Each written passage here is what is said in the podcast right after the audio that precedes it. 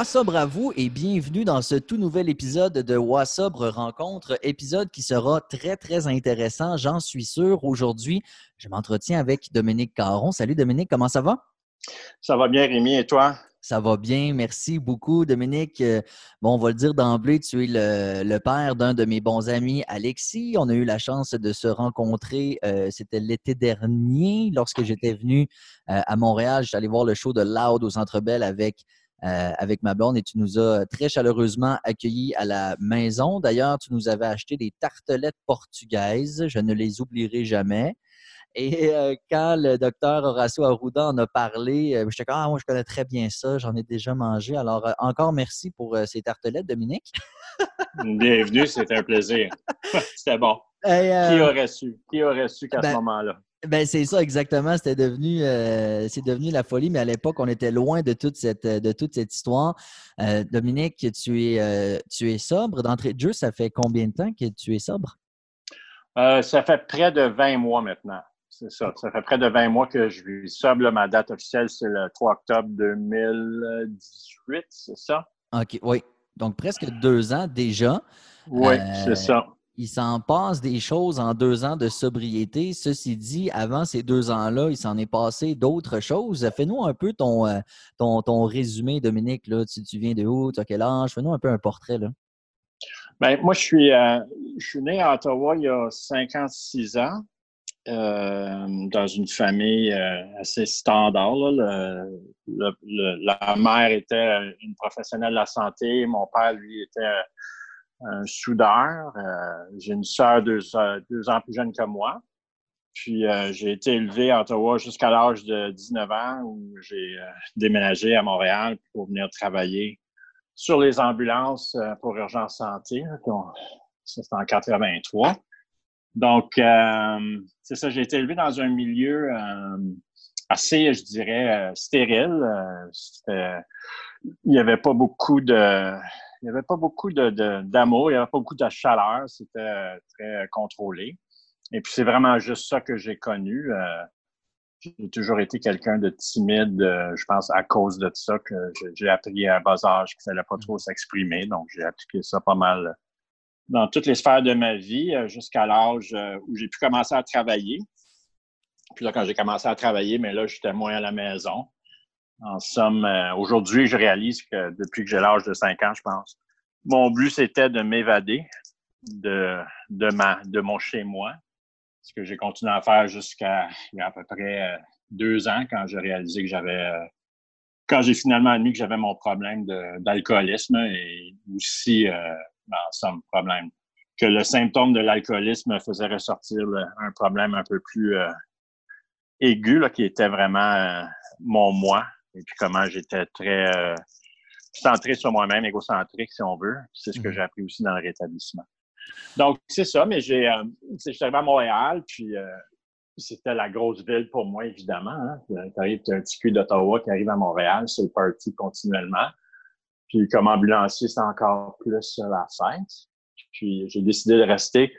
Je suis à Montréal, c'est ça, depuis 83. J'ai eu la, chance de rencontrer une jolie dame avec qui j'ai eu trois beaux enfants. Euh, on n'est plus ensemble aujourd'hui, mais on a quand même eu un très gros succès, je crois, avec nos enfants. Puis euh, au niveau carrière, euh, je pense que j'ai fait six ou sept carrières euh, différentes dans ma vie, autant ambulancier que gestionnaire, que professeur, comptable, vice-président de je sais pas quoi. Alors, j'ai eu la chance de faire bien des affaires dans ma vie, ça m'a permis aujourd'hui, à mon âge, d'être à la semi-retraite, de faire un peu ce que je veux, puis ironiquement, de prendre le temps de finalement travailler sur moi-même. Donc, ça, c'est un peu la bonne, la bonne nouvelle là-dedans. Mm. C'est ça, hein. j'en parlais avec un autre invité, Joe Drolet, puis on, revenait un peu à ce, mode de vie toujours très, très rapide. On est toujours dans ce tourbillon du quotidien, puis on veut donc être bon à job, on veut être bon à maison, on veut être bon avec ses amis, puis la personne qu'on finit toujours par négliger, ça reste nous. Oui, bien c'est ça, parce qu'on est trop occupé à, faire tout le monde. Hein. On mm. cherche à être aimé par... Euh, par tous et n'importe qui presque, puis on est prêt à presque tout faire, euh, quitte à, mettre notre vie en danger, et même mm. là, pour être aimé par les autres. Puis ça, c'est. Je suis venu à réaliser finalement que, la, une des problématiques que j'avais, c'est que je me regardais toujours à travers les yeux des autres. Que c'était pas. C'était pas moi qui était, c'était pas mon regard, c'était pas mon opinion qui était importante, c'était celle des autres parce que je, mon but, c'était d'être aimé parce que, comme moi, je ne m'aime pas, ben, c'est sûr que personne ne peut m'aimer. Donc, on fait une sorte de folie euh, dans cette optique-là. Euh, pour revenir un peu là, donc, euh, à, ta jeunesse, l'arrivée de l'alcool dans ta vie, ça s'est passé comment? Est-ce que ton, tes parents, bon, t'as parlé d'un mode de vie assez ou d'un entourage assez stérile. Est-ce que c'est quand même quelque chose qui était présent à la maison? C'est-tu quelque chose qui a plus commencé quand tu es arrivé à Montréal? Euh, effectivement, mes parents n'étaient pas des gros buveurs. Je, prenais une bière, euh, je buvais de la bière de mon père quand il était jeune, mais c'était plus euh, par. c'était plus, c'est quoi le terme? faire jouer un tour qu'autre chose. Puis mm-hmm. même lui, dans ce temps-là, c'était plus des shandy qu'il faisait. Il mélangeait avec du ginger ale. Ah ouais. ouais. So, non, ça a vraiment commencé quand j'ai commencé à travailler, en fait. J'ai commencé comme sauveteur dans les piscines puis dans les plages à Ottawa c'est là que, que j'ai été introduit à ça. C'est là que je me sentais. Euh, je commençais à avoir un sens d'appartenance. Puis l'alcool faisait partie de, de ce sens-là. Mhm. Puis c'était, je pense que c'était rendu, j'avais 16 ans à ce moment-là. J'étais, je pouvais me le permettre, si on veut. C'était une autre manière de m'évader. Puis c'était aussi une manière d'avoir des, des, amis avec moi. Mais aussi, finalement, comme j'étais un gars gêné, euh, ou que j'étais un gars gêné, timide, c'était aussi pour moi plus facile d'interagir avec les autres, étant donné, évidemment, le manque de confiance que j'avais en moi à ce moment-là c'est des raisons assez fréquentes quand les gens parlent euh, de, leur consommation, donc la gêne, vouloir être accepté et autres. Et c'est souvent des choses qu'on va vivre effectivement euh, au début de, l'adolescence. Ceci dit, il y a des gens qui vivent leur premier trip, qui font des tests, puis bon, ça passe. Et il y a des gens qui, comme toi et moi, euh, ça colle. Ça colle un peu plus longtemps. donc, je comprends que c'est ça qui est arrivé. Ensuite, c'est devenu quoi? C'est devenu une habitude? C'est devenu comment ça s'est. Ben, continuer dans ta vie. C'est ça, c'est devenu une euh, ben, c'est devenu une consommation quotidienne. Euh, en fait, euh, c'était je prenais peut-être une bière par jour, mais c'était plus moi j'ai commencé vraiment avec le H puis le, le H. C'était vraiment moi fumer mon joint tous les jours c'était ça puis respirer c'est à peu près la même chose. Donc pour long longtemps là, je te dirais que j'ai finalement arrêté ce rythme là à 40 quelques années. Donc, euh, les Alexis commençait, il y avait peut-être 12 euh, ans, 13 ans, on va dire. Puis j'ai arrêté à, la demande de, ma conjointe. Mais à tous les jours, je fumais mon joint, ça c'était de mise. Donc, c'était, moi ma manière de m'échapper. Et euh, c'est sûr que aussi plus tard, je buvais un peu, je prenais ma shot de vodka en revenant de travailler, puis une fois je prenais plus qu'une shot, mais c'était vraiment pour moi un, je le méritais, right? J'avais travaillé dans ma journée, euh, j'avais travaillé fort, j'avais rentré le cash pour euh, les enfants parce que j'étais le seul pourvoyeur de la maison. on avait décidé que ma conjointe resterait à la maison pour prendre soin des enfants. Puis honnêtement, ça a été la meilleure décision qu'on n'aurait pas pu prendre. Mais c'est ça. Donc, moi, j'étais le pourvoyeur, je travaillais beaucoup, beaucoup d'heures. Euh, donc, quand j'arrivais à la maison, là, je méritais ma, ma shot, puis j'avais hâte de fumer mon joint pour oublier ma journée, relaxer, retourner dans mon monde, puis avoir à m'occuper de personne, puis être prêt à recommencer le lendemain, à affronter, aller à la guerre contre tout le monde pour gagner son pain. Quand tu as euh, décidé d'arrêter le H, donc à la demande de ta conjointe de l'époque, euh, comment ça s'est passé? Est-ce que tu as, commencé à boire plus pour pallier à ça ou est-ce que ça s'est fait assez facilement? Euh, ben, je pense que ça s'est arrêté de consommer l'âge, ça s'est fait facilement, mais effectivement, j'ai pu à ce moment-là euh, transférer cette dépendance-là vers l'alcool, euh, on va dire, plus intense. Donc, j'ai décidé à ce moment-là que je deviendrais un expert en scotch ah, et en whisky. Ouais. Donc, j'avais déjà, c'est sûr qu'au niveau du vin, on, était des consommateurs de fin de semaine. Le vendredi, samedi, c'était les grosses bouffes avec les bonnes bouteilles de vin. J'ai des amis qui sont des bons connaisseurs de vin, donc ils m'ont initié à ça. Mais c'est ça. Quand j'ai arrêté de consommer le hash une bonne fois pour toutes. J'avais déjà arrêté une couple de fois, mais là, c'était vraiment pour de bon. Euh, là, je me suis vraiment lancé dans le scotch euh, avec les bières. Euh, puis là, à ce moment-là, les bières, les microbrasseries commençaient. Donc, ça fait quand même 15 ans de ça à peu près. Là. Donc, les microbrasseries commençaient. Et alors, c'est ça. Je me suis plus lancé là-dedans, mais encore là, c'était pas j'avais une consommation euh, normale. C'était rien de débilitant. Euh, j'allais travailler le lendemain matin. Euh, mais j'avais, ben, tu sais, ça faisait partie de mon quotidien. Ça, c'est sûr. Ça faisait partie de mon quotidien. puis, c'est ça. Ouais. Est-ce qu'avec du recul, tu dis que cette espèce d'épicurisme que tu as voulu aller chercher dans le scotch et tout ça, avec du recul, c'était-tu juste un prétexte?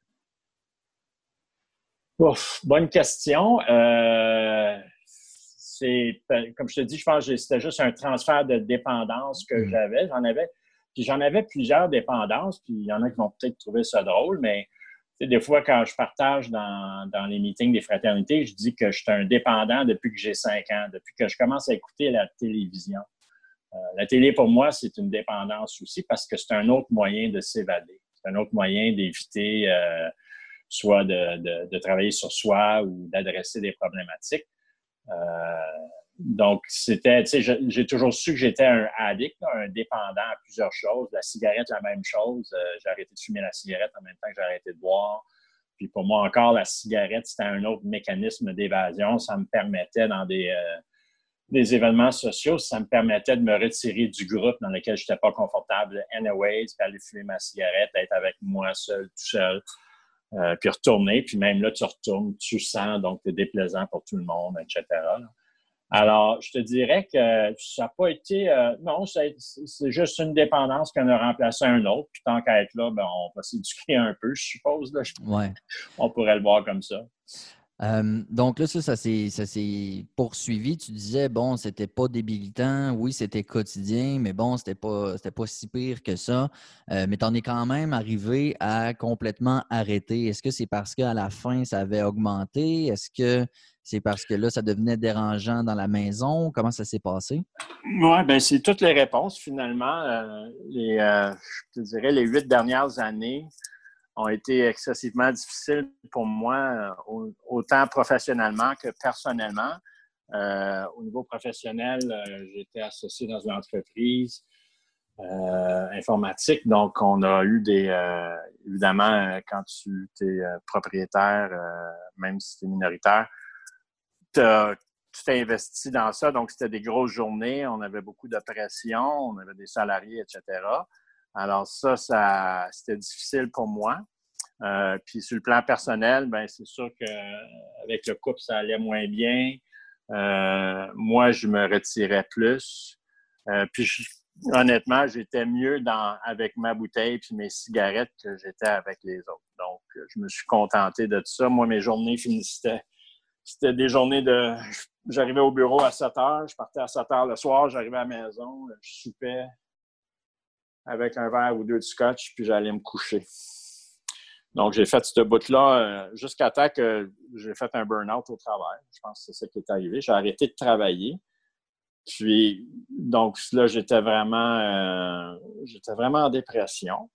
Euh, et j'ai été deux ans carrément à être au sous-sol, puis à continuer à boire. Mais là, j'augmentais mon débit, mon 26 onces, au lieu de durer 10 jours, ben, c'était rendu, durait 7 jours, durait 3 jours, puis à la fin, durait une journée.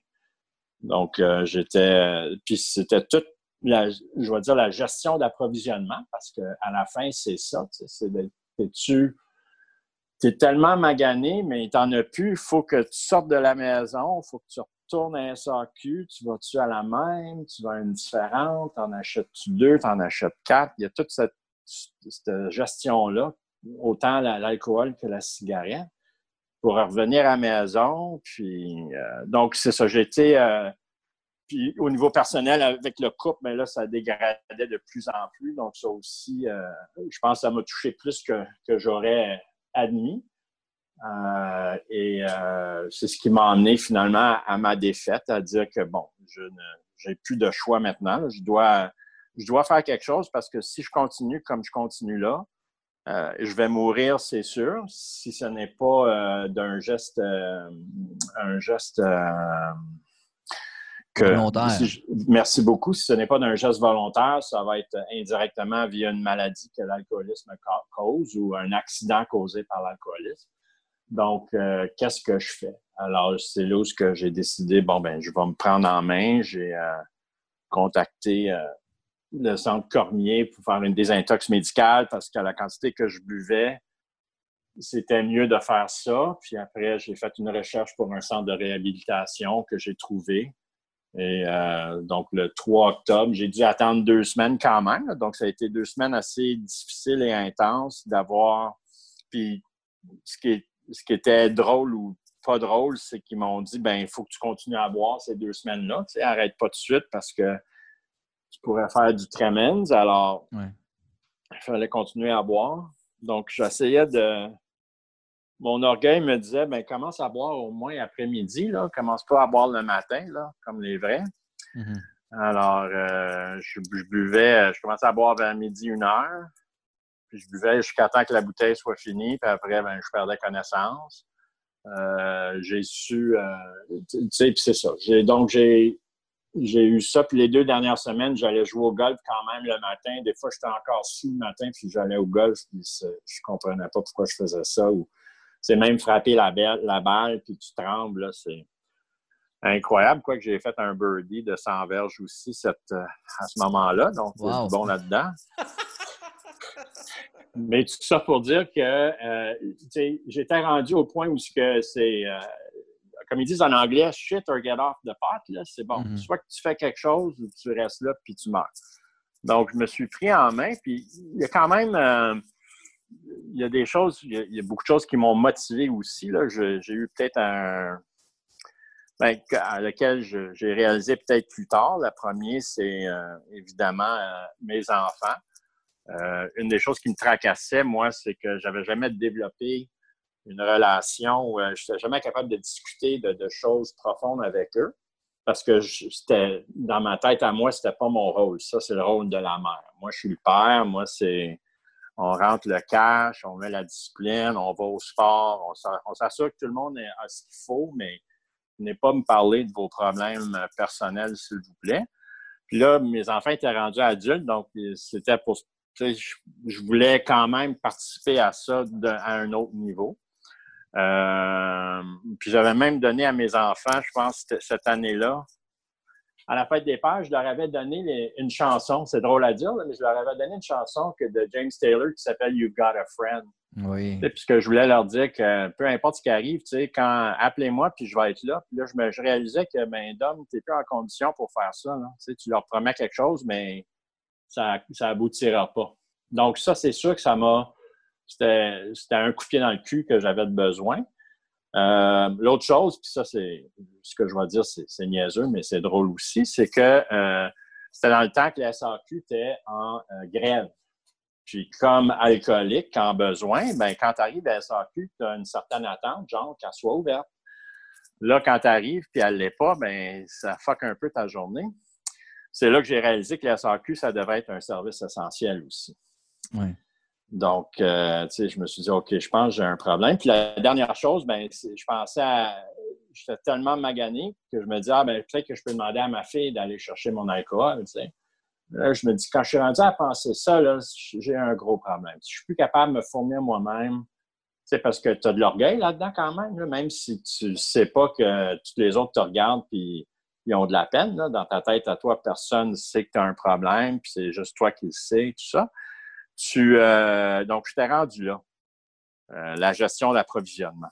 Alors, euh, c'est tout ça qui m'a motivé vraiment à y aller. Puis, je suis vraiment content. C'est la meilleure décision de ma vie. Quand j'ai, en fait, quand j'ai pris mon jeton du nouveau là, au AA, ce que je leur disais, c'est que ça faisait deux ans que je cherchais un nouveau projet à travailler dessus. Puis je me suis regardé dans le miroir un matin et j'ai fait Ah, ben, je pourrais peut-être travailler sur moi finalement. là, j'ai eu le temps de le faire, c'est ça. Et puis, euh, donc, c'est ça. ça fait 20 mois que je suis sur cette aventure de. Je suis abstinent depuis 20 mois. Être sobre, c'est un autre niveau. Là. Ça, ça, implique beaucoup de travail intérieur, ce sur quoi je, je travaille continuellement, hein, c'est 24 heures par jour. C'est même si on dit qu'on a 20 mois, ça veut, ça veut rien dire. Je me souviens partager en avant de gens qui avaient 30, 40, 50 ans de sobriété, puis en blague leur disant vous avez plus d'expérience que moi, puis ils me répondent tous non, non, non, euh, on a toutes 24 heures d'expérience ici. Là, c'est c'est pas la quantité qui compte. C'est vraiment à tous les jours, c'est une bataille parce qu'à tous les jours, le, besoin, euh, en écoutant tes podcasts, il y a des, as des invités qui, parlent de ça. Ils font une rechute, il y a quelque chose qui fait que ça, ah, je vais recommencer, je pense que je l'ai contrôlé, ouais, ouais, je suis capable maintenant. Là, je recommence, je perds le contrôle. Hmm. Donc, c'est tout ça qui vient en jeu, je pense. Euh, j'ai retenu un mot que tu as employé un peu plus tôt. Tu as dit quand, quand j'ai réalisé ou que j'ai accepté ma défaite. Euh, mm. Moi, j'ai longtemps aussi pensé que de devoir arrêter de consommer, c'était une défaite, c'était un signe de faiblesse. J'ai souvent dit dans mes podcasts qu'aujourd'hui, je réalise que la défaite ou la faiblesse, c'était de ne pas être capable de dire non à une substance qui te pourrit la vie tranquillement. Euh, mais toi, personnellement, est-ce que c'est un terme, euh, c'est comme ça que tu le vois, c'est une défaite? Ben, c'est comme ça, oui, d'une manière, puis c'est, peut-être mon ego qui parle quand je parle de défaite. C'est quand même un. Oui, ben c'est, parce que tu admets, tu acceptes, en fait, tu acceptes que tu ne contrôles pas ce qui se passe.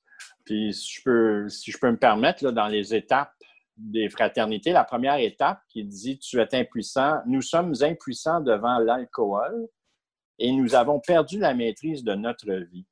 Donc, si ce n'est pas admettre une défaite, je ne sais pas c'est quoi. Mhm. C'est que tu admets qu'il y a quelque chose qui a le dessus sur moi, puis que autant que je croyais pouvoir contrôler ça, je ne suis pas capable, puis elle a fucké ma vie plus que je pensais. Mais en même temps, l'alcool, c'est hautement addictif. Donc, c'est pas c'est pas bizarre de ne pas être capable de. C'est pas bizarre de tomber accro à quelque chose d'addictif c'est pas bizarre de tomber accro à quelque chose d'addictif, mais pour moi, encore, puis là, jamais je parlerai pour les fraternités ou pour les centres de rétablissement, mais moi, mon optique, c'est que mon alcoolisme était un symptôme d'un problème plus profond. Donc, tu dis que l'alcool, si l'alcool était vraiment addict, je te dirais que tout le monde qui boit de l'alcool serait addict et ne pourrait pas s'en passer, ce qui n'est pas le cas. Nous, on est, comme, alcoolique, je crois que c'est 10% de la population en général. Ce n'est pas euh, at large. Est-ce que tout le monde a un problème de. Est-ce que, est que beaucoup de gens, je devrais dire, ont un problème à dealer avec la vie? Oui. Et puis, sans l'exprimer par une, une, dépendance sur l'alcool, ça peut être une dépendance sur euh, les achats compulsifs, ça peut être manger, ça peut être euh, le gambling, euh, ça peut être le nettoyage. Il y a une compulsion à quelque part que les gens utilisent pour se donner l'illusion qu'ils contrôlent quelque chose. Ça, c'est hmm. mon opinion. Moi, c'est sur ce que je me bats continuellement, c'est de dire, Dom, tu ne contrôles, tu ne peux pas contrôler. Tout ce que tu peux contrôler, là, c'est toi, tu t'assures que tu respires, tu es propre, tu es habillé, tu es nourri. Le reste, là, tu peux pas faire grand-chose. Puis, donc, les gens, puis je sais que c'était ça, moi, je voulais tout contrôler parce que, évidemment, euh, comme le problème de l'alcoolisme euh, ou de toute dépendance, l'alcoolisme, on peut s'en servir dans un sens large, euh, c'est vraiment une question d'égocentrisme. C'est une question que le, monde tourne autour de moi, que moi, je décide pour tout le monde, puis que si les gens font pas ce que je dis, ben ça va pas bien aller, sauf que je leur ai jamais dit ce que je voulais qu'ils fassent anyway, sauf que je me fâche pour rien. Tu sais, dans, encore dans les, euh, les, alcooliques anonymes, dans le gros livre, il, il y a une scène où il y a une coupe de pages, il parle d'un metteur en scène. Il nous compare à des metteurs. On est un metteur en scène. Puis dans notre tête, nous, on voit le film, on voit qu'est-ce qui va se passer, mais on ne dit pas aux acteurs, on ne dit pas à personne quoi faire. Puis là, quand on dit action, ben là, tout le monde est là, puis ils ne savent pas quoi faire, puis là, on se fâche après eux. Ouais. So, comment, tu sais, donc, nous, les, les ben, moi, comme alcoolique, j'ai le don j'avais le don de me frustrer pour des situations qui étaient inexistantes. Hmm. Tu sais, c'est ça à la fin de la journée. Là. Hmm. C'est que tu veux. Moi, je voulais que les choses se passent de telle manière, mais je ne disais à personne. Puis là, les choses ne se passent pas comme ça. Donc là, je me fâche. Donc là, j'ai des actions, j'ai des comportements pour compenser cette frustration-là. J'en parlais pas à personne. Donc, évidemment, ça, ça ne fait que s'accumuler dans mon moi. Puis c'est un peu ça le travail aujourd'hui que je dois faire, c'est de, de, creuser, de faire, de driller à travers toute cette merde-là pour arriver à mon moi intérieur, puis commencer à parler à cet individu-là, puis commencer à, le traiter comme si c'était un ami, ce que j'ai jamais ce que j'ai jamais fait, ce que je commence à faire à peine aujourd'hui, même après 20 mois de, je vais dire d'abstinence, parce que tu peux être abstinent pour 20 ans, mais si tu ne changes pas ton, tes comportements, les comportements d'un alcoolique, d'un égocentrique, ben, jamais sobre. Effectivement, c'est une nuance qui est tellement importante et la sobriété, c'est effectivement euh, un travail d'une vie. on, peut devenir abstinent du jour au lendemain, mais sobre, très certainement pas. Puis euh, je reviens quand tu as dit que beaucoup de gens ne sont pas nécessairement heureux ou bien avec eux donc, euh, comme compulse dans quelque chose. Ça, on, s'entend là-dessus. Et là, toi, tu as dit que c'est depuis que tu as l'âge de, 5 ans. Euh, puis moi aussi, tu sais, euh, moi, mon intervenante me parlait du petit Rémi. Puis bon, tu sais, qu'on réalise des fois que tu ça, ça, part de loin quand même. moi, quand j'ai compris ça, ça m'a mis à quelque part, on dirait, beaucoup de pression sur comment j'allais élever mon petit Léo. Euh, parce que je, sais qu'à un très jeune âge, ça peut avoir des impacts donc qui se répercutent pendant quand même des années. Euh, toi, depuis les 20 derniers mois, est-ce que ta relation avec tes trois grands et beaux et intelligents enfants a changé drastiquement? Certainement. C'est certainement le plus beau cadeau que j'ai pu me faire ou que quelqu'un m'a donné. C'est certainement ma relation avec mes enfants. Euh, on a une ouverture euh, sans précédent. On peut se parler de, tout. Ils viennent me voir pour des conseils. Je leur parle de mes problèmes aussi. Ou de, ensemble, de, parler de comment on se sent. Ce qui a toujours été euh, un sujet tabou euh, dans, mon, dans mon monde à moi. Hein. On parlait jamais de comment on se sentait. C'est momoun, ça. Donc, c'est ça aussi qu'il faut que j'apprenne que j'apprenne, c'est vraiment d'exprimer comment je me sens. Et, mais même, je te dirais même avant d'exprimer, c'est A, de reconnaître que je ressens quelque chose. Ça, c'est première étape, right? Mm-hmm. Deuxième étape, c'est d'identifier ce que je ressens. Parce que euh, avant, c'était plutôt j'ai une boule. J'ai une boule dans la poitrine. Right. OK. C'est quoi la boule? Elle ne sait pas, mais Chris, j'ai une boule, m'a prendre un coup. C'était ça la game. Aujourd'hui, c'est OK, j'ai une boule. Pourquoi? Qu'est-ce que je ressens? J'ai appris, tu sais, dans mon rétablissement, j'ai appris des mots que que j'avais déjà entendus, mais on entend des mots, mais des fois, on ne comprend pas leur, signification, leur définition. Quand je suis arrivé, euh, quand je suis arrivé, puis si je peux me permettre, je suis allé à, la Villa de la Paix, moi, à, Chelsea. Donc, c'est un centre de rétablissement euh, que je recommande à tous. Euh, donc, je suis arrivé là, puis euh, c'est. La première semaine, euh, on m'annonce que je suis égocentrique. Je suis comme, hey, tabarnak, s'il n'y a pas un gars qui fait les choses pour tout le monde, c'est bien moi, puis no way, je suis égocentrique, blablabla. Bla, bla. Évidemment, on commence à, creuser, à voir pourquoi, qu'est-ce que ça veut dire. Et il y a comme 26 traits d'égocentrisme. Donc, il y a euh, rapidement le ressentiment, culpabilité, justification, intellectualisation, rationalisation. Euh, tout, de suite, c'est tout ou rien. Euh, comparaison, malhonnêteté, manipulation. il y en a. puis là, il commence à faire la liste. Ben, moi, j'ai, je me suis dit, ben maudit, I'm going to prove you wrong. Je, suis allé chercher la définition de chacun de ces composantes-là pour réaliser que, oh ouais, j'ai fait ça, ben oui, j'ai fait ça, ben oui, j'ai fait ça, puis de comprendre pourquoi j'ai fait ça. Donc ça, ça a été la première chose. La deuxième chose, ben, c'était euh, toutes les nouveaux, euh, les émotions. Donc, euh, dans un des travaux ou dans une des étapes des AA, on nous demande de garder un journal de notre journée, de notre quotidien, d'indiquer, bon, voici ce qui a bien été, ce qui a mal été, voici ce que j'ai ressenti de bon, voici ce que j'ai ressenti de mal. Puis là, ça, ça impliquait des nouveaux termes que, comme je vous dis, j'avais déjà lus, mais je ne comprenais pas leur sens. Et puis, c'était un peu euh, surprenant pour mon, ma thérapeute. Donc, tous les jours, je devais, euh, on avait une liste de peut-être une centaine d'émotions, regroupées sous cinq, euh, quatre catégories. Tu as la joie, la peine, la colère et la tristesse. Et il fallait que je trouve la, il fallait que j'écrive la définition de cinq mots aléatoirement tous les jours dans cette liste-là. So, j'ai été, ça, ça m'a permis plus tard de pouvoir mettre des mots sur ce que je ressentais, de comprendre la boule que j'avais à l'intérieur.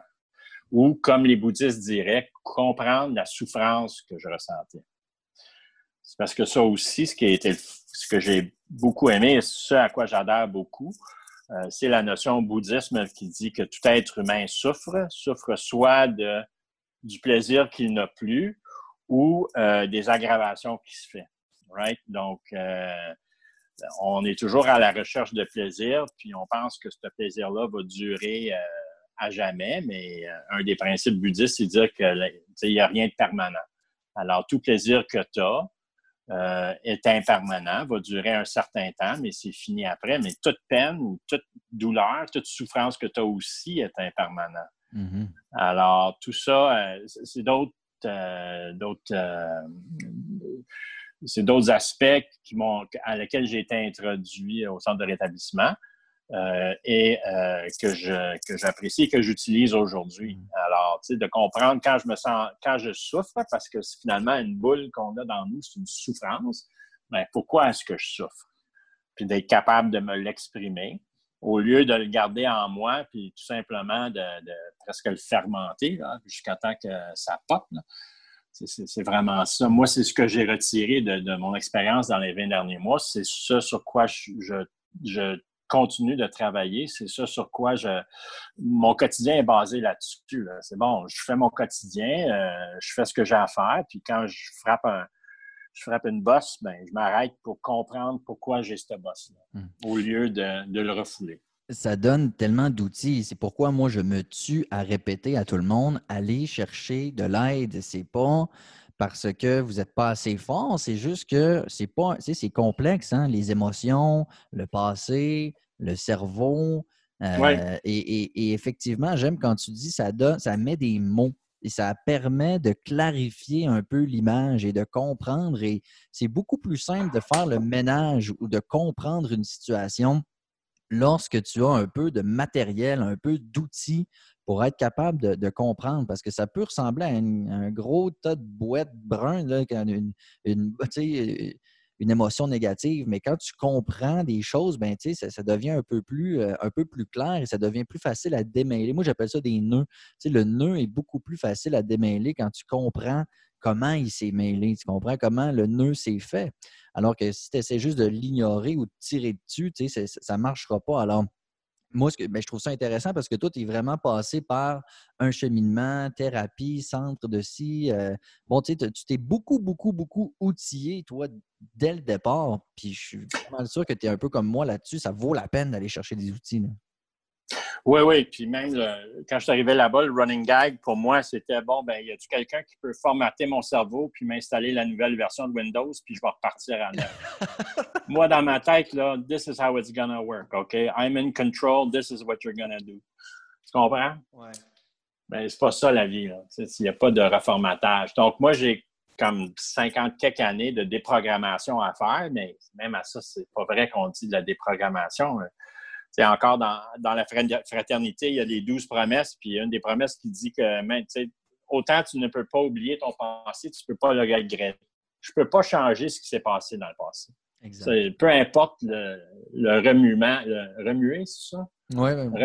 remuer ou rabrouter ou peu importe l'énergie que je mets sur le passé, je ne peux pas le changer. Donc, ce que je fais, ce que j'ai appris aujourd'hui à faire, c'est de dire, bon, ben, le passé, ça s'est fait. Il y a eu des hauts, il y a eu des bas. Je peux en retirer des leçons aujourd'hui. Puis là, ce qui reste, aujourd'hui, j'ai le moment présent. C'est ça qui est le plus important. Et j'ai un futur inconnu que je vais savoir à un moment présent.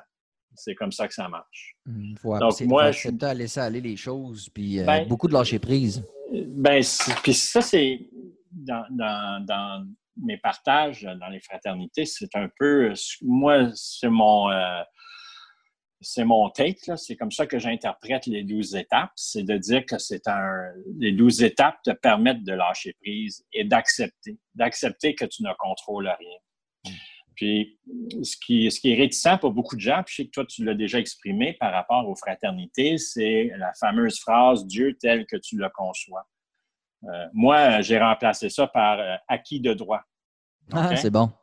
Acquis de droit, là, je te confie, je ne sais pas, aujourd'hui, là, j'aimerais ça euh, arrêter de me ronger les ongles. Je te donne un exemple, anodin, mais c'est acquis de droit. Puis c'est parce que dans, les étapes, en somme, les étapes ont trois rôles. Le premier, c'est de dire il faut casser l'ego. L'ego, c'est celui qui ne te permet pas de lâcher prise. C'est celui qui te dit faut que tu contrôles tout. Puis l'ego, on ne peut pas s'en débarrasser. Ça fait partie de notre survie. Si tu n'as pas ton ego, tu meurs. Tu sais, ton mm-hmm. ego, c'est celui qui te fait le fight or flight. C'est lui qui te permet de, de, prendre des décisions, qui te permet de rester en vie. Tu en as besoin. À savoir quelle place qui prend dans ta vie, c'est lui qui mène ou c'est lui qui, qui, est là comme compagnon. C'est ça le travail à faire. Donc, la première, la première partie des étapes, c'est de casser l'ego. La deuxième, c'est d'identifier les comportements de ton ego, les comportements que tu as exercés à travers ta vie qui, euh, étaient menés par ton ego qui essayait de contrôler. Moi, c'était vraiment euh, la justification. Euh, c'est quoi l'autre terme que je voulais chercher? Ah, j'ai oublié.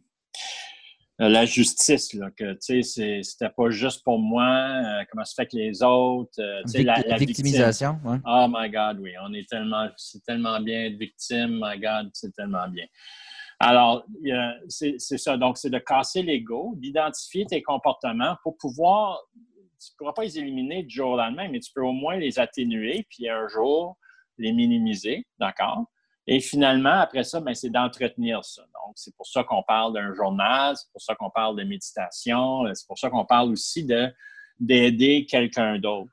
Euh, dans les débuts de AA, euh, qui a été fondé par Bill et Bob, ben, ces gars-là, ils se sont rencontrés par hasard. Ils ont deux, deux ivrognes, c'est vraiment dans tout le sens de son mot.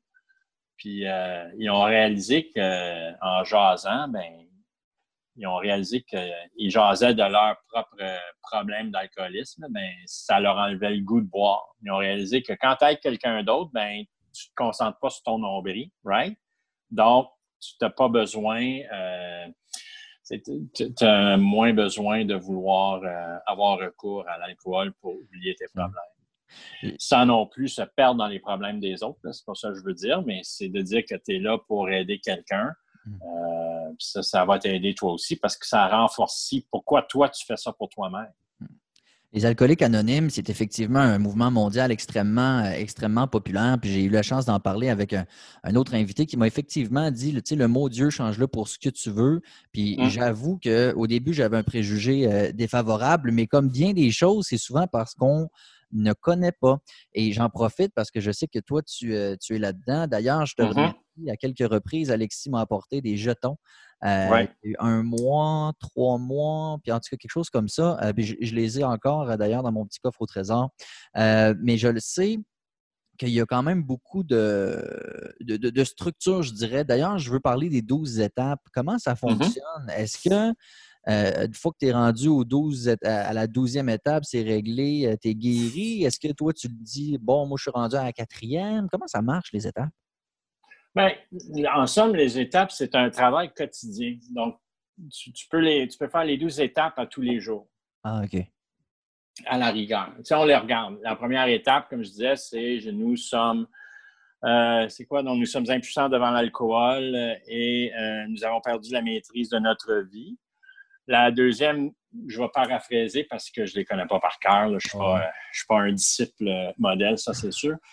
Euh, mais ça dit que, bon, en somme, ça a l'air que je ne suis pas capable de régler ça moi-même. Je vais avoir besoin de l'aide, d'un aide extérieure. C'est ça que mhm. ça dit. All right? Puis là, en somme, je ne suis pas assez fort pour le faire moi-même, donc je suis mieux de trouver un aide qui est plus fort que moi. Puis il ne faut pas oublier que les AA ont été fondés euh, entre 35 et 40, en 39, je pense. Je sais qu'ils ont célébré 80 ans, le grand livre, dernièrement. Mais tout ça pour dire que la troisième étape dit bon, ben là, je me tourne vers ma puissance supérieure, vers mon Dieu tel que je le conçois.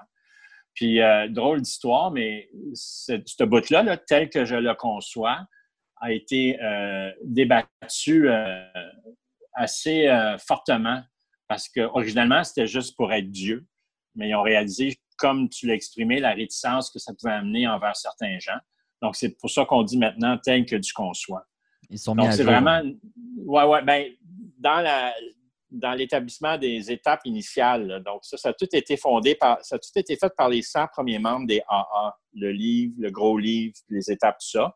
Parce que même les premières étapes, il y en avait six. Il n'y en avait pas 12, il y en avait six. Ah ouais. Oui. Ça, euh, ça, tu le retrouves dans le gros livre. Je n'ai pas ça avec moi, mais ben, à portée de main. Donc, c'est ça. Donc, la troisième étape, c'est de dire, OK, tu as raison, je ne suis pas capable tout seul, donc je confie ça à une puissance supérieure. Puis il y en a, la puissance supérieure, c'est soit le, groupe à lequel ils appartiennent, le, groupe de fraternité. Il y en a que c'est leur grand-mère, leur père qui est décédé, leur chien, leur whatever. Mais c'est de. Ça fait partie. Tu sais, parallèlement, ben, c'est ça lâcher prise aussi. Hein? C'est de dire bon, ben, je suis plus capable de faire quelque chose, puis donc je fais confiance à I don't know what, mais je fais confiance que ça va se régler. C'est ça du lâcher prise c'est de s'enlever la responsabilité des résultats automatiquement. C'est de se dire qu'il y a des choses que je ne peux pas contrôler, mais je vais juste croire que ça va aller bien. Exactement. Tu sais, puis ces responsabilités-là, c'est qui qui les a données? C'est toi-même. Tout à pourquoi fait. Tu t'es donné, tu sais, pourquoi tu t'es donné cette responsabilité-là? Moi, j'étais fort là-dessus. C'était comme, j'ai des bonnes épaules quand même. je suis capable d'en prendre, moi, là. là. Mais à un moment donné, c'est que tu n'es plus capable, là, ou ça devient. Tu, penses que là, tu es responsable de. Moi, je suis responsable que la Terre, elle tourne, là, c'est rendu là. là. C'est incroyable à quel point, des fois, tu te mets de la pression ou tu te ou tu te. Euh, es, sévère envers toi ou tu euh, te dis je suis pas bon, je suis pas capable. Mais c'est toutes des choses que personne t'a demandé, puis que si tu arrêtes de faire, personne ne va t'en vouloir, personne ne va te faire de reproches. C'est incroyable quand tu réalises ça quand, même. Euh, oui, oui, c'est ça, là. Puis que tu dis, tabarouette, je me suis-tu donné du trouble pour rien? Exactement. J'avais-tu vraiment rien d'autre à faire dans ma vie? Donc, ça, c'est les premières, les premières trois étapes, c'est ça. C'est on accepte qu'on ne contrôle pas. Donc, on commence à travailler notre lâcher prise.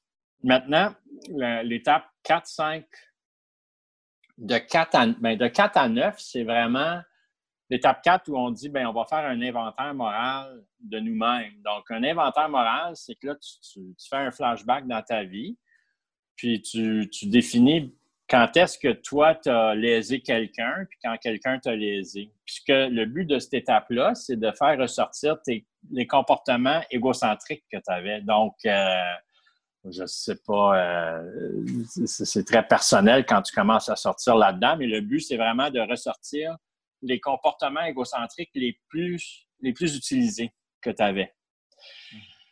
Puis, une fois que tu as sorti ça, puis même, je te dirais, euh, sans être vulgaire, mais la quatrième étape, quelqu'un l'a déjà expliqué, c'est tu fais la liste de tous ceux qui sont fait chier, puis euh, tous ceux que tu as fait chier.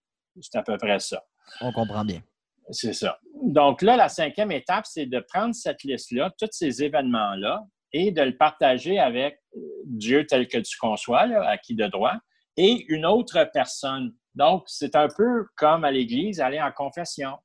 D'accord? C'est de. Puis, ça, cette, cette phrase-là ou cette étape-là, ça existe depuis le début des temps. Les psychiatres vont en parler, les prêtres en parlent quand tu partages avec quelqu'un d'autre un problème qui pèse sur le cœur, bien, soudainement, ton problème est beaucoup moins lourd parce que tu l'as partagé avec quelqu'un d'autre. Mm-hmm.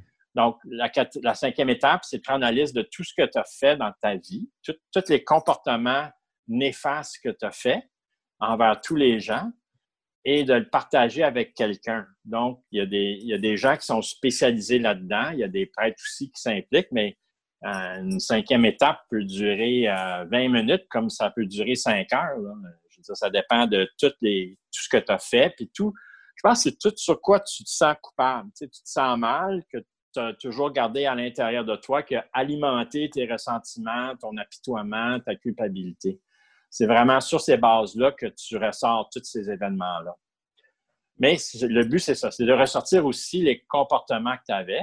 Alors là, on arrive à la sixième et la septième étape où on dit, bon, ben dans la sixième, OK, là, j'ai déterminé les comportements égocentriques que j'ai. Comme moi, personnellement, ben, c'était beaucoup d'apitoiement, justification, ressentiment, euh, jugement. Hein? Ça, le jugement, on l'a tout un peu facile, je crois. OK, oui. Donc, c'est ça, tu sais, puis who are we to judge? Ça, mm-hmm. ça, ça, vient du catéchisme en plus. Qui sommes-nous à juger les autres? Là, Donc, tout ça pour dire que le sixième, c'est dire, OK, j'ai vu ma liste, puis là, je suis prêt à faire quelque chose. Puis là, dans la septième étape, c'est encore une fois, euh, à qui de droit, s'il vous plaît, viens m'aider à régler ces problèmes, ces défauts-là. Viens m'aider à corriger ces défauts-là. Là, on arrive à la huitième puis la neuvième étape. Donc, la huitième étape, on reprend le travail qu'on a fait dans la quatrième, c'est-à-dire qu'on a identifié des gens qu'on a lésés, puis qu'on sait pour lequel nous, on se sent coupable d'avoir fait quelque chose à eux. Puis l'ironie de l'affaire, c'est que des fois, ces gens-là sont même pas au courant. Mais tout ça pour dire que tu fais une liste de tout ça. Et dans la neuvième étape, ben, tu vas faire tes amendes honorables. Tu vas voir ces gens-là, puis écoute, euh, je m'excuse parce que L'autre fois, j'étais sous, puis je t'ai dit des conneries. Ou, tu sais, je, m'excuse pour un comportement que j'ai eu envers toi pour lequel je me sens coupable. C'est ça. Puis l'autre, des fois, les personnes... Ça, prend, ça prend de l'humilité en Ben, le lâcher prise aussi, c'est de l'humilité. Oui. Right? Le fait que tu acceptes que tu contrôles rien, il faut que tu sois humble en titi, là. Mais par contre, euh, toi, tu as fait cette étape-là? Oui.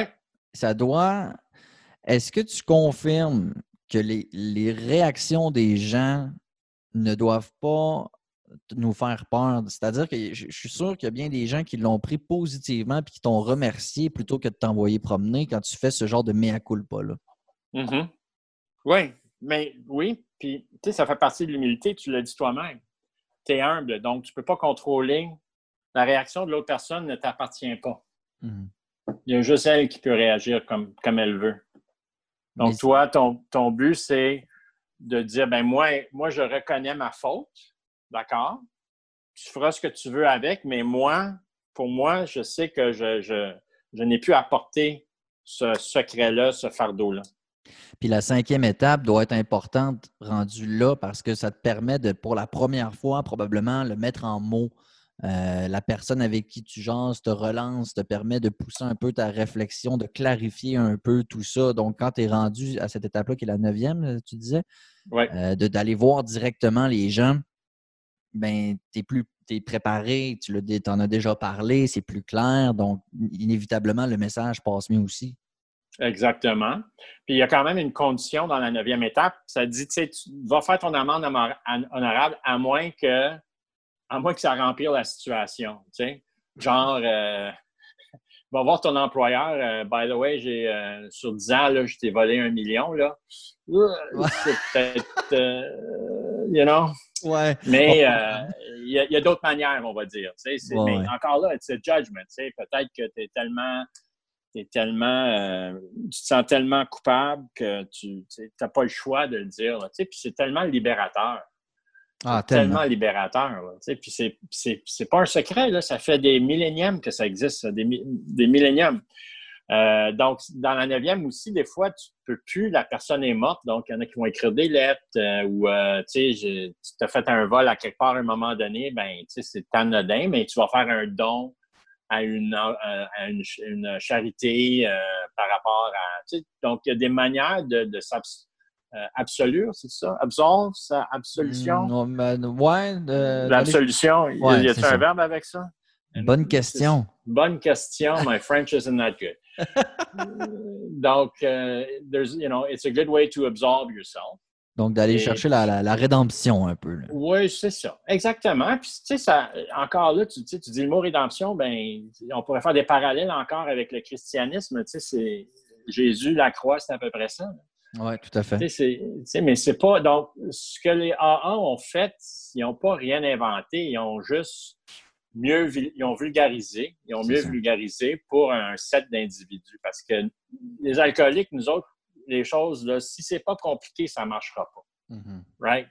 les douze étapes, quand c'est, quand c'est bien fait, puis quand on les comprend, quand on les comprend pour qu'est-ce qu'ils sont, du moins encore dans mon cas moi, parce que c'est important de parler du moi et non du, de, tous les autres, mais moi, ce que je comprends, c'est qu'avec les douze étapes, c'est simple à appliquer si je les lis comme, si je le fais comme c'est lu, il ne faut pas que j'essaie de trouver des seconds sens. Il n'y a pas de deuxième, troisième, quatrième niveau. Là. Tu lis la phrase, puis that's it, that's all.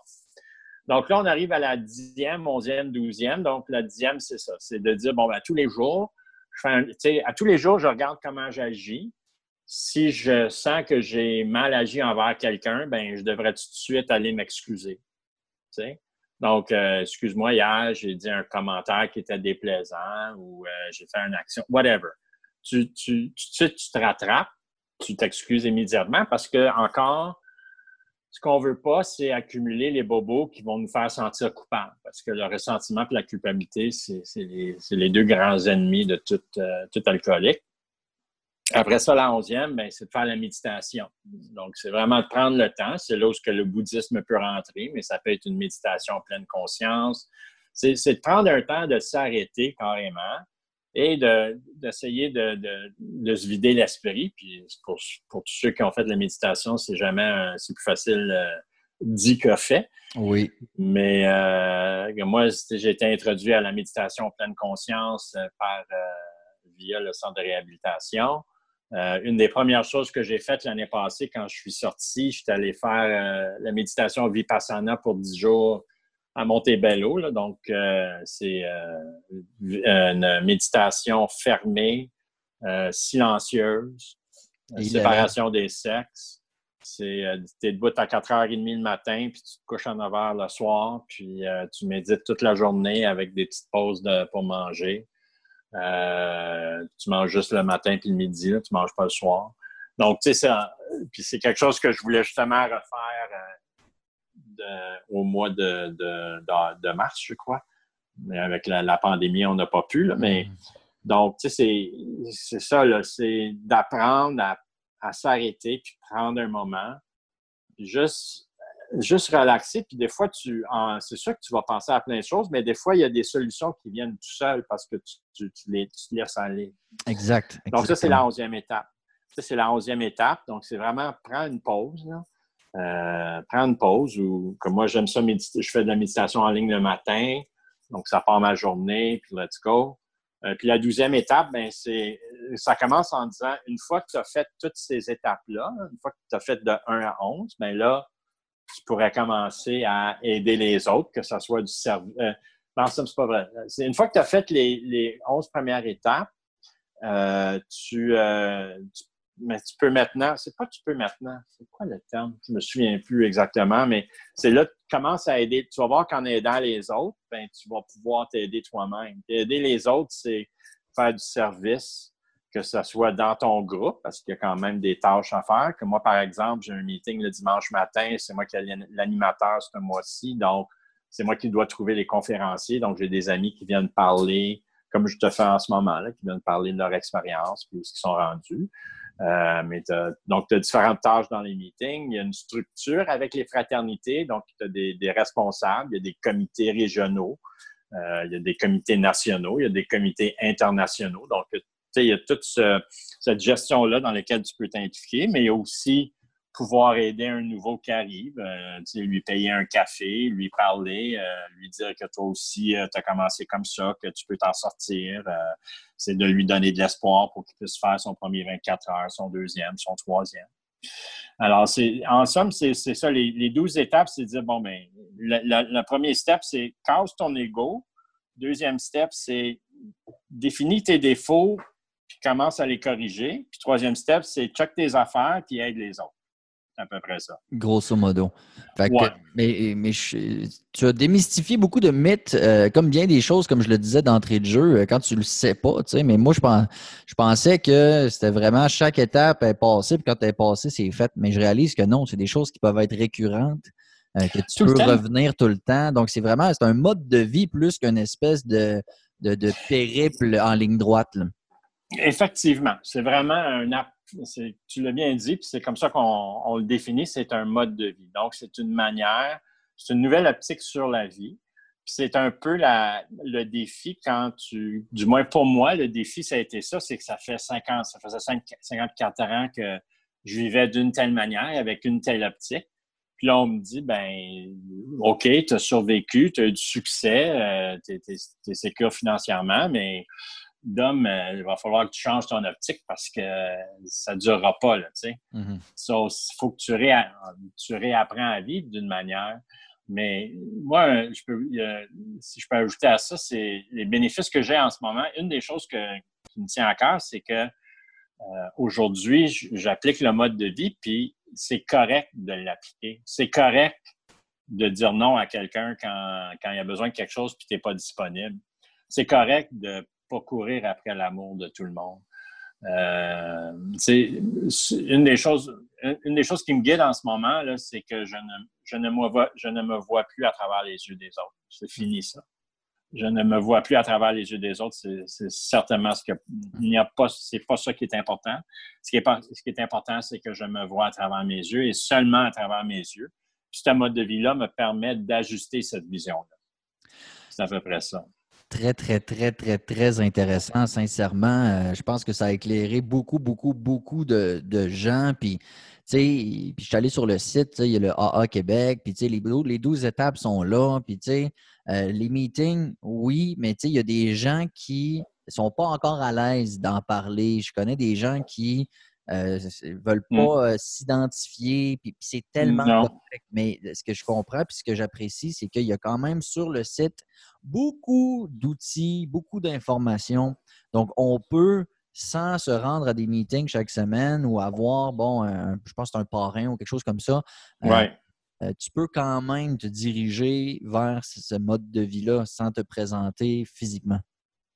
Effectivement, mais tu sais, les, meetings, le parrainage, c'est toute une structure pour t'aider à mieux, pour t'aider à, mieux exercer, à comprendre et exercer, si tu veux, les étapes. Avoir un parrain, ben, c'est avoir un confident, quelqu'un à qui tu peux parler euh, pour vérifier ton, ta méthode de pensée. Tu sais, une action que tu veux prendre ou quelqu'un, tu, penses que tu as été lésé par quelqu'un, donc avant de prendre l'action, tu, tu veux parler à quelqu'un. Tu sais. Ça, c'est toujours mieux parce que encore là, ma problématique comme alcoolique, c'était que je suis capable. moi, je suis capable tout seul, pas besoin de personne. Mais ça fait partie de l'égocentrisme, ça fait partie de contrôler quelque chose que je ne peux pas contrôler. Donc, euh, avec le mouvement, ce qu'on nous indique, c'est bien, si tu as quelqu'un, un parrain, un sponsor, bien, avant, là, tu as quelqu'un à qui tu peux parler qui va peut-être te dire tes vraies vérités, mais tu en as peut-être de besoin aussi. On est tellement sensibles, les alcooliques, quelqu'un qui nous dit nos vraies vérités, mais là, ça nous détruit, là, mais c'est ça qu'on a besoin des fois. Puis les gens qui sont les gens très proches de nous sont trop impliqués émotionnellement. Non, c'est ça. Il faut que ce soit quelqu'un, un, il faut que ce soit un autre alcoolique, first thing. OK? Quelqu'un qui qui a vécu la même chose que toi. Je dis ça dans le sens que, en somme, tout le monde a son chemin, a son propre chemin qui l'a amené à réaliser qu'il y avait un problème. D'accord? Ils ont tous eu le chemin différent. Moi, c'était quand je suis allé en rétablissement, je pense que c'était une des premières, une des premières choses, la comparaison. J'étais avec des gens qui avaient des problèmes beaucoup plus sérieux que moi, c'était vraiment, je me sentais mal. Je me disais, tabarnak, je suis bien niaiseux d'être ici, coudon, j'ai une bonne vie, euh, je n'ai pas à m'inquiéter de finances, mes enfants sont grands en santé, sont intelligents. Euh, c'est quoi, là? Puis il y en a d'autres que c'est comme ils arrivent de la rue, euh, mhm. s'ils n'ont pas d'argent, etc. Ça, là, tu te dis, mon Dieu, c'est terrible. Mais finalement, à la fin de la journée, c'est pas où ils sont rendus, c'est on, on, a toute la même problématique, on a toute la même maladie, parce que c'est une maladie, premièrement. Ça a été défini par euh, l'Organisation mondiale de la santé. Euh, dans le gros livre, ils vont même parler que c'est une allergie.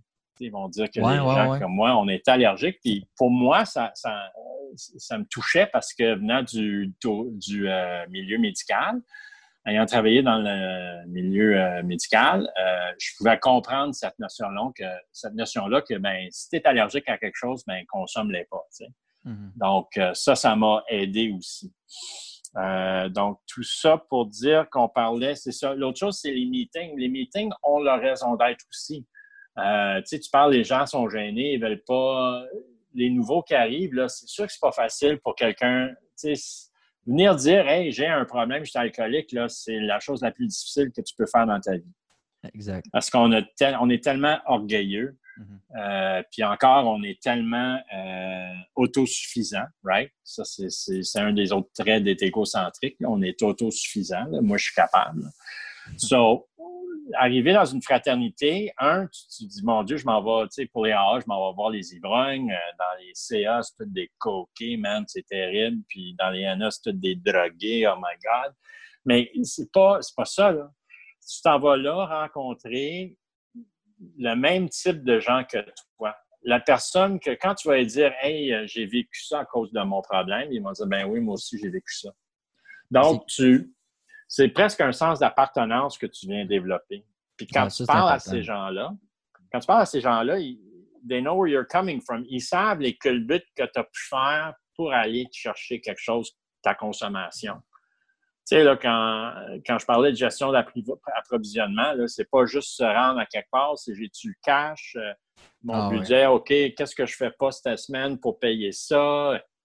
Euh, dans le temps, moi, je me souviens, là, le, le vendredi, j'allais chercher mes, mon 3,5 de hache, là, puis je partais du bureau, c'était le métro, aller chez le dealer, après ça, le métro chez nous. Puis, il y avait une gestion à faire, là, tu t'alloues du temps là-dessus. Donc, quand tu parles à quelqu'un qui a déjà fait ça, ben, tu sais, tu as déjà un contact, tu n'as pas à y expliquer. Là, le gars, il ne te regardera pas en disant Ah, mais t'es-tu con? C'est quoi ton problème?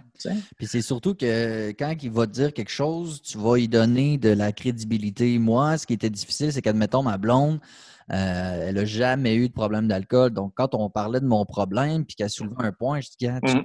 Rien. Mêle-toi donc de tes Tu n'as aucune idée de ce que je vis. Puis, fait ce genre de, de, protection ou de réaction, tu ne peux pas l'avoir avec quelqu'un qui, est dans les AA.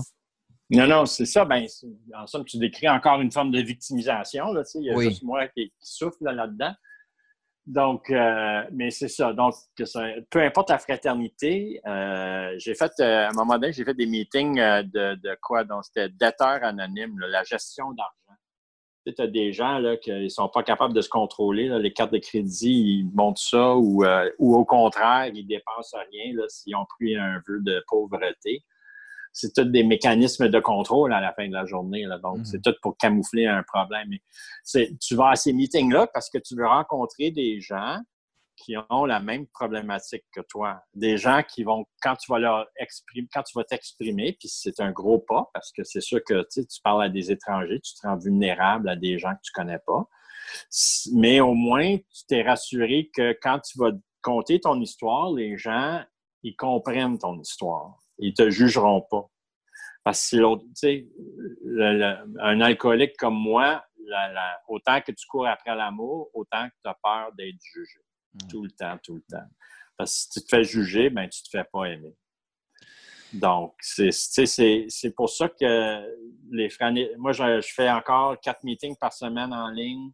Euh, il y a des meetings c'est des conférenciers. Il y a d'autres meetings, on parle des étapes. On parle, on prend, on lit l'étape 1, il y a un livre qui s'appelle euh, Les douze étapes, les douze traditions. Donc, euh, il y a un chapitre par étape, on lit ça.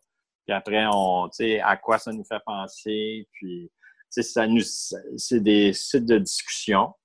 Euh, c'est des, des, groupes qui sont plus petits, évidemment. C'est pas évident de faire ça avec plus que 15 personnes, mais puis ça te permet de t'exprimer avec des gens qui ont, qui ont vécu les mêmes problématiques que toi, qui ont eu les mêmes comportements que toi, peut-être pas dans le même environnement, mais qui ont, ils ont le même problème. Donc, ils sont sympathiques ou empathiques à ta, ils sont sympathiques à ce que tu dis, euh, et puis ils ne jugeront pas. Puis quand on fait des discussions, ben, tu as une des règles, c'est parle pas de, ce que l'autre a dit, ce n'est pas de tes affaires. Lui, il exprime ce qu'il ressent, puis tu, peux être d'accord ou non, mais toi, tu parles de ce que toi, tu ressens. Hmm. C'est pour ça que c'est toujours important quand tu, comme j'essaie de faire aujourd'hui, puis dans nos partages, c'est toujours de parler dans le je. Je ne parle pas dans le on, je parle dans le je. Moi, voici ce que les étapes veulent dire pour moi. Moi, voici ce que le rétablissement représente pour moi. Moi, voici ce que la différence entre l'abstinence et la sobriété. C'est toujours revenir à moi. Et que c'est correct. It's okay to do that. Et ça, ça, prouve encore une fois qu'il n'y a pas de formule magique ou de pattern parfait. tout le monde a son histoire, tout le monde a sa manière de s'en sortir, tout le monde a, ses réflexions. D'ailleurs, euh, puisqu'il n'y a pas euh, de, parcours parfait ou de formule magique. Euh, les gens qui écoutent présentement et qui sont à peut-être, euh, peu importe le temps que ça fait, qui, sont sobres, c'est pas toujours facile, c'est des, des, passes, il y a des hauts, il y a des bas, mais si tu avais, Dominique, un conseil à donner aux gens pour pas qu'ils lâchent ou pour qu'ils gardent espoir, ça serait quoi ton meilleur conseil ou ton. C'est un conseil? Bien, je deux choses. Un, euh, la vie est 24 heures à la fois. Donc, euh, ça, ça reflète le moment présent. Il n'y a rien d'autre que le moment présent. Tu ne peux pas changer le passé, puis le futur, c'est pas arrivé encore. Donc, first of all, c'est 24 heures à la fois. Puis des fois, s'il faut, c'est une minute à la fois, mais c'est dans le moment présent. Puis la deuxième chose que je vous dirais, c'est qu'il n'y a rien de permanent. Nothing is permanent in life je ne veux pas générer d'insécurité. Tout ce que je veux dire, c'est que, comme je disais au début dans les principes bouddhistes, la souffrance et le plaisir sont temporaires. Et c'est pour ça que le moment présent est là pour qu'on puisse en profiter et qu'on sache qu'il y en a d'autres qui vont venir, mais on ne peut pas planifier quand. Ça serait à peu près ce que je dirais. Ce sont de très, très sages paroles. Dominique Caron, merci tellement d'avoir pris euh, ce temps-là pour partager tes, connaissances, tes expériences également, tes, réflexions. Moi, personnellement, j'en ai appris euh, beaucoup. C'est mon genre de meeting, moi. C'est un peu ma manière de faire des meetings, d'échanger avec des gens qui ont des parcours comme ça. Super intéressant. Dominique, bon succès pour la suite, puis merci encore du fond du cœur. Ben, merci pour l'invitation, Rémi. Ça fut un grand plaisir. Bonne journée.